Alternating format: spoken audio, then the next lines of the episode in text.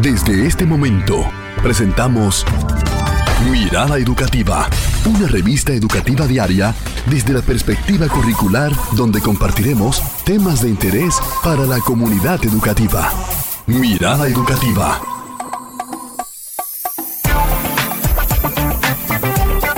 comunidad educativa de República Dominicana. Iniciamos Mirada Educativa. Gracias amigos y amigas por estar con nosotros. Y ustedes saben que estamos en el inicio de, del inicio prácticamente del año escolar por parte de nuestros docentes que ya se están preparando, que van a formarse, que inician con entusiasmo precisamente las capacitaciones y queremos rendirle a ustedes un informe general de los distritos. Recuerden que tenemos 122 distritos a nivel del país, 18 regionales y queremos ver de parte de algunos de esos distritos cómo va el proceso de capacitación, cuál es la línea que vamos a seguir. Y nosotros aquí en Mirada Educativa porque somos el programa que le lleva todo lo que acontece. Queremos que ustedes también compartan esa información con nosotros. Y tenemos en la línea a nuestra querida y estimada Sagrario Díaz de Piña. Está con nosotros. ¿Cómo están todos? Todo bien, por la gracia de Dios. Eh, qué bueno que está con nosotros, Sagrario. Está con nosotros y nos vas a contar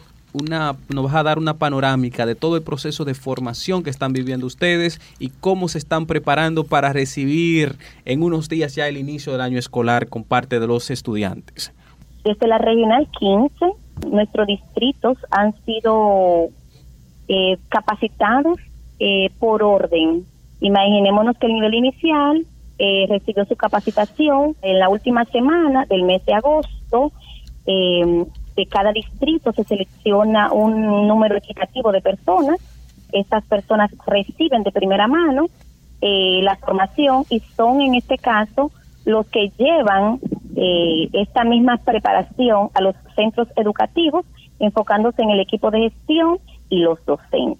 Cada uno de los niveles tiene un lema. El lema para el inicio de esta jornada del nivel primario es programa construyendo las bases de los aprendizajes. Ese es para el nivel primario, incluyendo primer y segundo ciclo. En el nivel secundario, entonces, el tema principal es planificando y evaluando por proyectos. El lema del año escolar completo, 2022-2023, es acompáñame a aprender con alegría. Ese es el lema que vamos a estar puntualizando en esta jornada para que el 19 de septiembre del año 2022 todas las escuelas reciban a los estudiantes y al personal con alegría. Pero esta alegría no va a ser solo en la llegada, en el inicio, sino que durante esta semana de ambientación y esa semana de diagnóstico que vamos a tener va a ser de manera divertida, va a ser dinámica, va a ser alegre.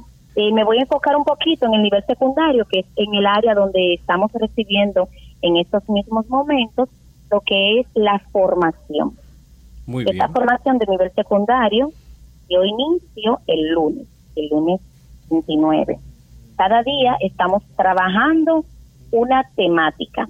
Todo el nivel secundario va a vivir ahora una pequeña revolución, porque teníamos aprendido a trabajar por unidad de aprendizaje Ahora la temática es por proyectos. Estos proyectos van a estar enfocados en necesidades puntuales del contexto de los estudiantes y va a tener la particularidad y el beneficio de que todas las áreas van a estar inmersas trabajando en ese mismo proyecto.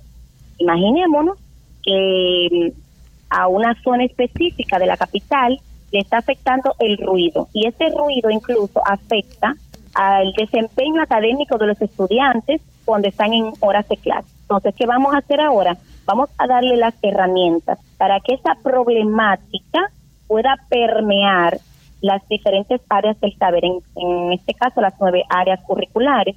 Entonces, los maestros van a identificar en el diseño curricular esos contenidos conceptuales, procedimentales, actitudinales y lo van a llevar a en coherencia con lo que es el indicador de logro y las competencias específicas y la competencia fundamental.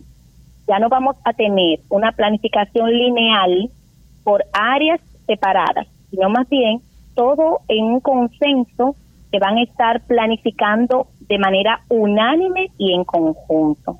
Pregunto, ese, ese gran proyecto, esa situación, por ejemplo, es parecido un poco a lo que era con la situación del aprendizaje, a diferencia de que aquí vamos a agarrar ese problema para todos. Exactamente, exactamente. Va a ser una sola situación de aprendizaje donde se van a permear las nueve áreas del saber.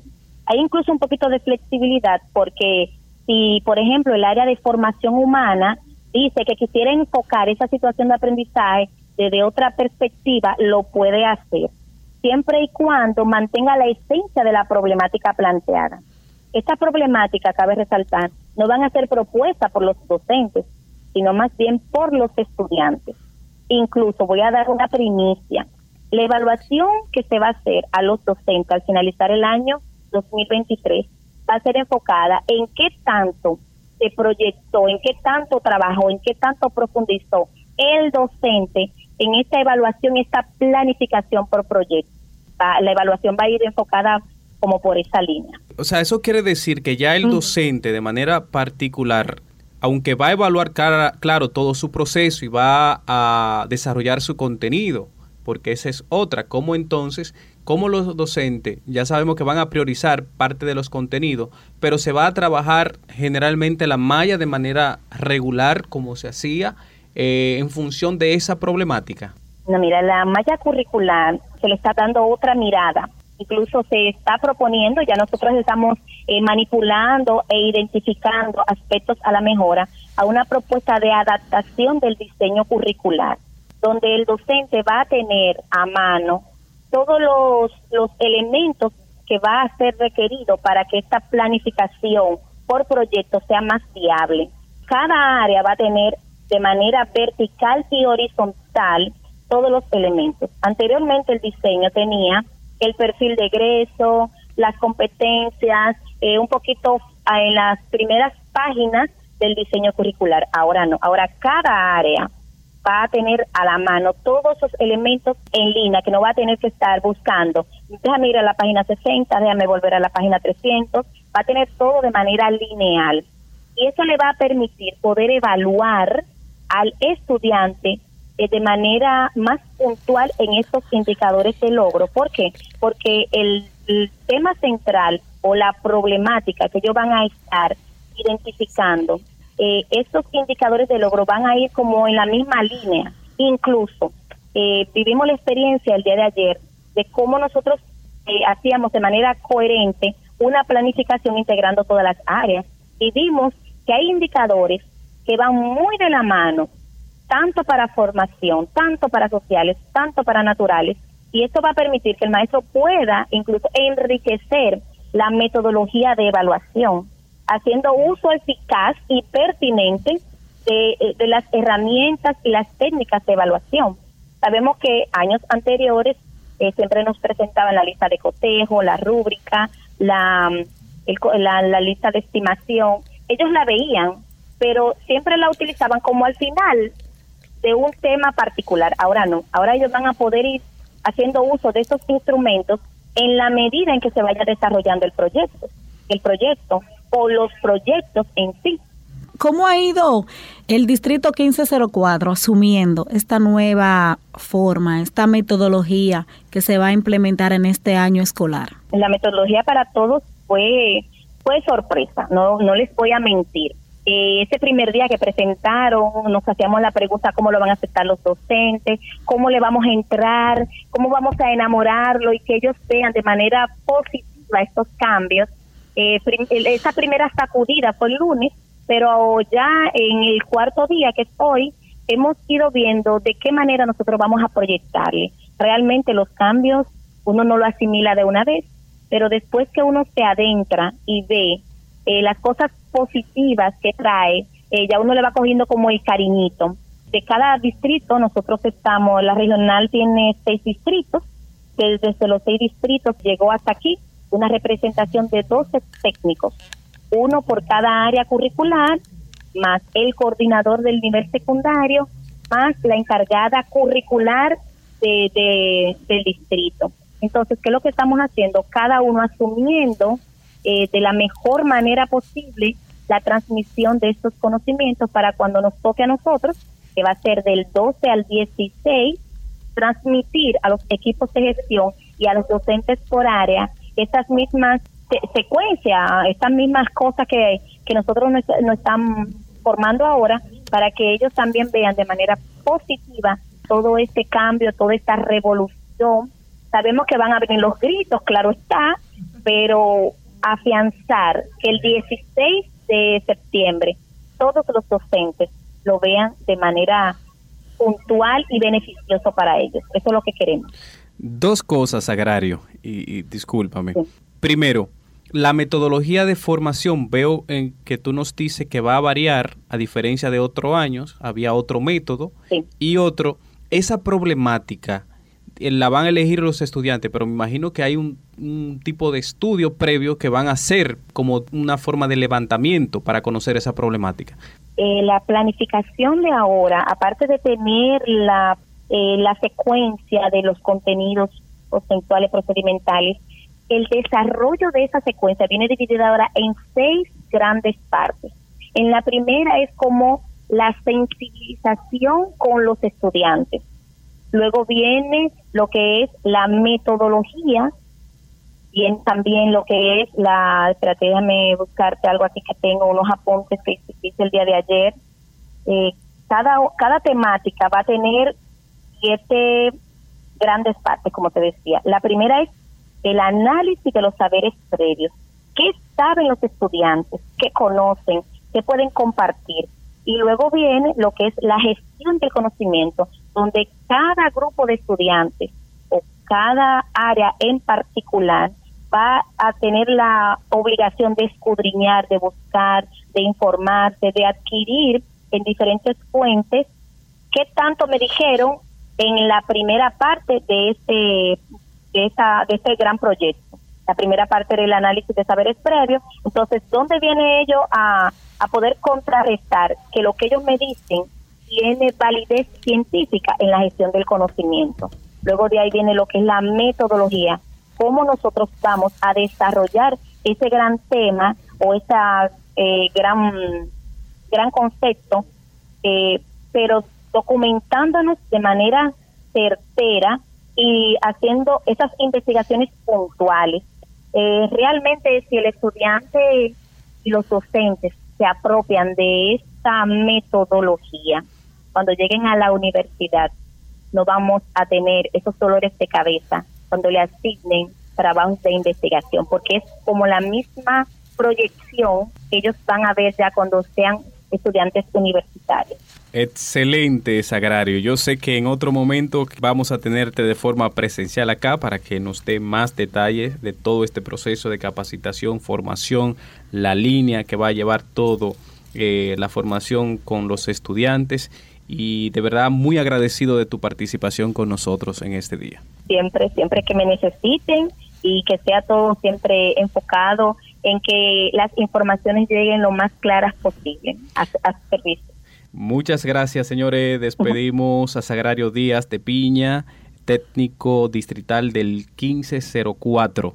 De verdad que eh, nos ha dado una panorámica, pero nosotros no nos vamos a quedar ahí. Vamos a ver cómo está trabajando el Ministerio de Educación y de aquí nos vamos a trasladar a otro distrito. Y lo, yo estoy súper feliz porque ahora yo me mudo a mi casa, mm.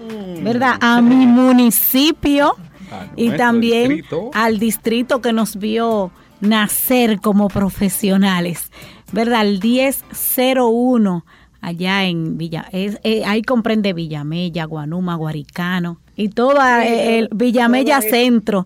Y nosotros tenemos una invitada eh, muy especial, como todos los técnicos de ahí, a Pascuala Beato, técnica distrital de, de, de, del distrito 1001, gran amiga y acompañante guía de nuestro proceso, Leonicio Mena, cuando estuvimos allá eh, en el Politécnico Cristo Obrero. ¿Cómo está Pascuala? ¿Cómo están? Agradecida de, y contenta de escucharle.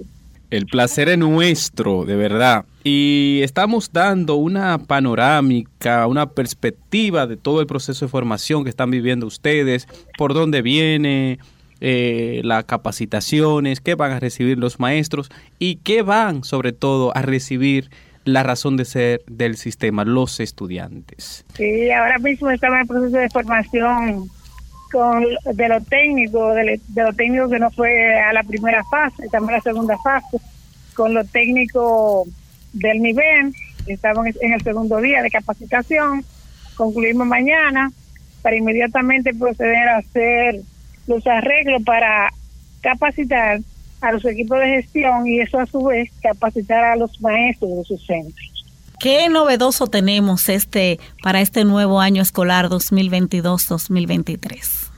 Bueno, realmente eh, no es nuevo porque hemos trabajado con la temática en otra ocasión, solamente que ahora nos vamos a enfocar directamente en lo que es la planificación y evaluación por proyectos, todo tipo de proyectos.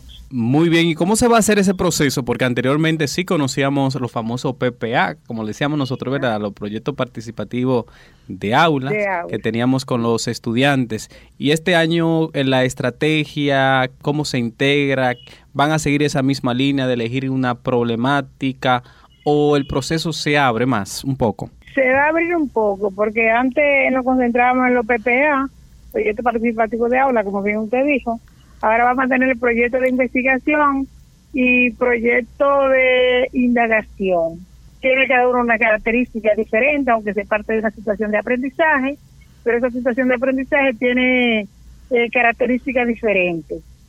Pero eh, al fin y al cabo es por proyecto y, y va a partir del interés de los estudiantes, con un punto de llegada, una estrategia de enseñanza-aprendizaje y los diversos productos que van a salir de esa situación, que es lo que queremos al final, que puedan modelar los estudiantes. Esa problemática elegida en ese centro educativo por los estudiantes y guiada eh, por los docentes, ¿se va a mantener durante todo el año escolar o en cada año lectivo va a haber una situación diferente? ¿O con la misma iniciamos y terminamos el año escolar? No, no, no, no. Se podrán hacer tanto proyectos como el centro eh, decida clarificar, porque los proyectos se le dará una duración de acuerdo a las áreas que intervengan, que entren, porque en la planificación de un proyecto participativo de aula eh, se sabe que tienen que intervenir las áreas, pero si los indicadores de logro no van a resolver la situación problemática esa asignatura no entra. Entonces, solamente se van a trabajar con las asignaturas que entren para resolver la situación problemática que se esté presentando en ese momento. Entonces, ¿qué va a pasar? Que ese maestro que no entre en la resolución de ese problema en el proyecto, entonces tiene que planificar su asignatura y entrar en otro momento con otro tipo de proyecto. Ustedes saben que tenemos participativo de aula, donde interviene toda la comunidad, pero también tenemos proyecto de aula, que es para una aula específica, un proyecto que puede ser para un ciclo, un proyecto que puede ser para un grado, un proyecto que puede hacer un maestro con las sesiones en las que él da clase. De acuerdo a las necesidades que él detecte, pues planifica. Eso quiere decir que todos los maestros de alguna manera estarán integrados en ese proceso de con esta estrategia de trabajo. exactamente, son los lineamientos que el ministro Hernández y, su equipo se enfocaron para este año, que la planificación sea por proyecto. O sea, todos los maestros, de una manera u otra, tienen que hacer, aunque sea un producto durante el año escolar. Hacer una planificación por proyecto en el año escolar. Eso también tiene una, una parte muy importante en la formación de nuestros estudiantes y es esa capacidad de investigación que ellos van a adquirir durante todo ese proceso, que eso le va a preparar para el futuro. Lo importante de ese tipo de planificación es que tenemos estudiantes que se quedan rezagados, que no son capaces de decir una palabra, pero a través de los proyectos logramos que ellos, si no lo pueden decir con palabras, por lo menos lo pueden decir con acciones y tenemos muchas respuestas, tenemos muchos profesionales inclusive de esos proyectos, artistas, digitadores, eh, bailarines, una serie de muchachos que producto de los PPA, en ese tiempo que trabaja solamente PPA, pues lograron descubrir lo que eran sus talentos ¿Y qué es lo que queremos? Formar a ciudadanos en las diferentes eh, áreas del quehacer científico, de lo que educación eh, proyecta, para que ellos se desarrollen en esa área o en ese aspecto que a ellos les interesa y les gusta. Ya lo, simplemente es que tienen que aprender matemáticas, pero tal vez a mí no me gusta la matemática, y como no me gusta la matemática, pues mejor me voy, mejor, mejor me voy de la escuela y dejo eso, pero si tengo oportunidad por otra área, por otra rama, pues me quedo y soy un profesional en el área que a mí me gusta. Me encanta muchísimo esa metodología, por lo mismo que dice Pascuala, porque es integradora, porque también ahí se ven muchos valores porque ser empático con lo que está sucediendo a mi alrededor, en mi contexto, que me hace daño a mí y que le hace daño a, los demás y, y tener la capacidad de buscar soluciones a una situación presentada, creo que también es formar ciudadanos que se preocupen y se ocupen por resolverlas. Enhorabuena y nos gustaría saber la, el entusiasmo o la actitud que presentada a los técnicos que han visto eh, este esta nueva forma de trabajar para este año escolar. Sí, realmente es muy interesante. Los técnicos estamos aquí desde el martes, estamos trabajando eh, en el distrito porque desde la otra la otra semana la pasamos entera el equipo base formando, eh, recibiendo la formación en la regional cinco días y ahora vamos a tener cuatro días aquí en el distrito porque empezamos el martes. El equipo base vino a organizarse, a organizar el trabajo de modo tal que pudiésemos distribuir el trabajo y desde ahí realizamos la formación con los técnicos. Y yo quisiera que ustedes vean el entusiasmo que tienen cada uno de esos técnicos en esa capacitación que no se van, no, no abandonan, no, se quedan ahí hasta el final. Ayer cuando pasamos la lista en la tarde, ya casi a las 5, uno solo se había marchado y pidió permiso porque tenía que ir al médico. O sea, estaban ahí concentrados y pendientes, porque están interesados, están atentos, porque la temática es como un poquito pegajosa y al ser así como de tanto interés, de tanto entusiasmo para los maestros, porque todos somos maestros en diferentes funciones. Ellos están motivados para hacer su trabajo, además de que tienen que aprender la metodología porque tienen que acompañar al maestro y nadie quiere hacer ridículo. Ellos están súper interesados. Pues Leonicio Mena y yo nos vamos a integrar a esas capacitaciones juntos con ustedes, así que guarden los dos espacios porque también queremos vivir esa emoción junto a ustedes. Agradecer a Pascual Beato, que es del distrito 1001, que estuvo dándonos esa panorámica de cómo se está viviendo esa formación, ¿verdad? Esa capacitación en esta jornada de verano. Muchísimas gracias a usted y a todos los técnicos que pertenecen a ese distrito educativo. Gracias a ustedes por invitarme y encantada de que puedan participar con nosotros. Eh, tan pronto tengamos eh, ya todo eh, lo concerniente a cómo va a ser la jornada, pues trataremos de comunicarnos con ustedes, sobre todo con Zoom, que es con la que tenemos contacto, para decirles cómo va a ser, porque todavía no tenemos nada programado, estamos terminando esta fase, para entonces iniciar la otra de la preparación con los centros educativos. Excelente, agradecemos a Pascual la participación con nosotros aquí en esta panorámica general de todo lo que está aconteciendo en el sistema educativo dominicano desde los diferentes distritos del país. Agradecemos con ella a Peven Serrano que nos facilitó ese contacto para llegar y, tener esta panorámica de este distrito 1001 de acá de Santo Domingo. Pero no nos vamos a quedar aquí en Santo Domingo, nos vamos fuera para el Cibao. Y ahora recibimos allá de la tierra de la piña, la ciudad de la piña, del municipio de Cebicos, provincia Sánchez Ramírez, a Solange Altagracia Peralta la directora del distrito 1603. Hoy entregando esa visión, esa panorámica de todo lo que está aconteciendo con, la, con los procesos formativos de los docentes para el inicio de este año escolar 2022-2023.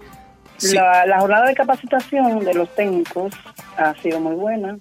La participación, primero iniciamos con lo que era el nivel inicial, se capacitaron los coordinadores y los líderes para entonces estos, estas personas trabajar con los docentes en la próxima semana. Luego se empezó con lo que era del nivel primario.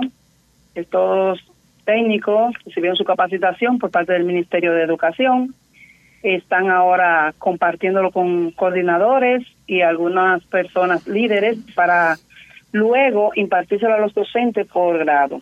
Los del nivel secundario se encuentran en la actualidad haciéndolo los talleres en la regional para entonces luego hacerlo de igual forma con los docentes de los centros educativos. ¿Y cuál es la línea de, formación en este año que ustedes están recibiendo? La línea de formación es más bien lo que sería la, el nuevo modelo de planificación para el nivel secundario, también algunos lineamientos que hay con relación al año escolar y la adecuación del currículum y los registros de grado. ¿Sigue el nivel primario trabajando por proyectos? El nivel primario eh, va a trabajar por secuencia. Por el proyecto va a trabajar lo que es el nivel secundario. Ok, secuencias didácticas para el nivel primario, entonces sí por proyectos el nivel secundario. para el primer ciclo, el segundo ciclo sí va a trabajar con proyectos. Ok. Porque el primer ciclo contempla de primero a tercero y de cuarto a sexto es el segundo ciclo. Muy bien. O sea que vamos a tener esta diferencia en, este proceso de formación para este año. ¿Y cómo van los preparativos para recibir o que se integran los docentes? ¿Cómo, cómo van esos preparativos y cuál ha sido el, el, ánimo de ellos? Tenemos los docentes, están ya la gran mayoría en los centros educativos, ambientando el centro, sus aulas y haciendo las inscripciones de los estudiantes que faltan, porque aquí hace tiempo que empezaron a inscribir, pero todavía quedan unos toques finales, algunos estudiantes que no han ido a inscribirlo, y preparándose para recibir a esos estudiantes el 19 de septiembre, todos. Oh, muy bien. ¿Y para cuándo tienen ustedes?